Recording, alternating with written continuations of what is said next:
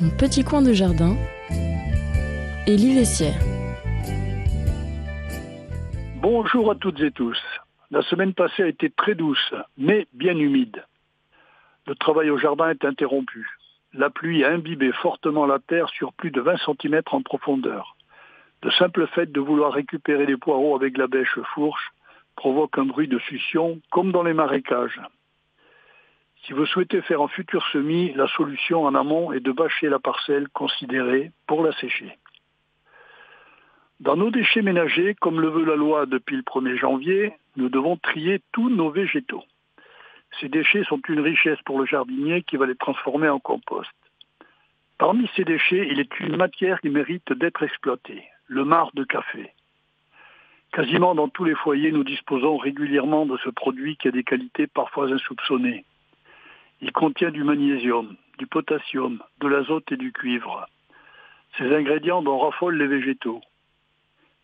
Il est un répulsif puissant contre certains insectes ravageurs, comme la mouche du poireau, mais sans tuer ces ravageurs, ce qui est un plus pour les oiseaux de nos contrées, principalement insectivores, comme l'hirondelle. Pour le poireau, déposez un peu de marc à l'intersection des feuilles et du fût.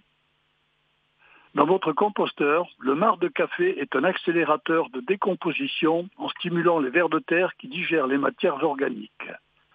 N'ayez pas la main trop lourde au risque d'acidifier votre substrat. Saupoudrez légèrement la surface à chaque dépôt en prenant bien soin de mélanger le tout pour obtenir un produit uniforme et homogène. Si vous voulez faire des semis en clayettes de polystyrène, mélangez du terreau, de la terre de jardin et un léger saupoudrage de marc de café.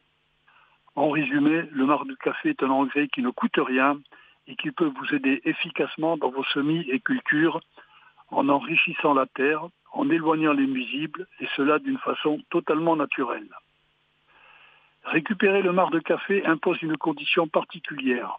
Il faut qu'il soit bien sec, sinon il va rapidement être envahi de moisissures que l'on détecte très vite par la blancheur dont il va se couvrir. Me concernant, j'ai gardé un emballage plastique assez grand dans lequel je dépose le contenu de ma cafetière ainsi que celui des dosettes. Je mets ma boîte sur un radiateur en étalant bien le contenu.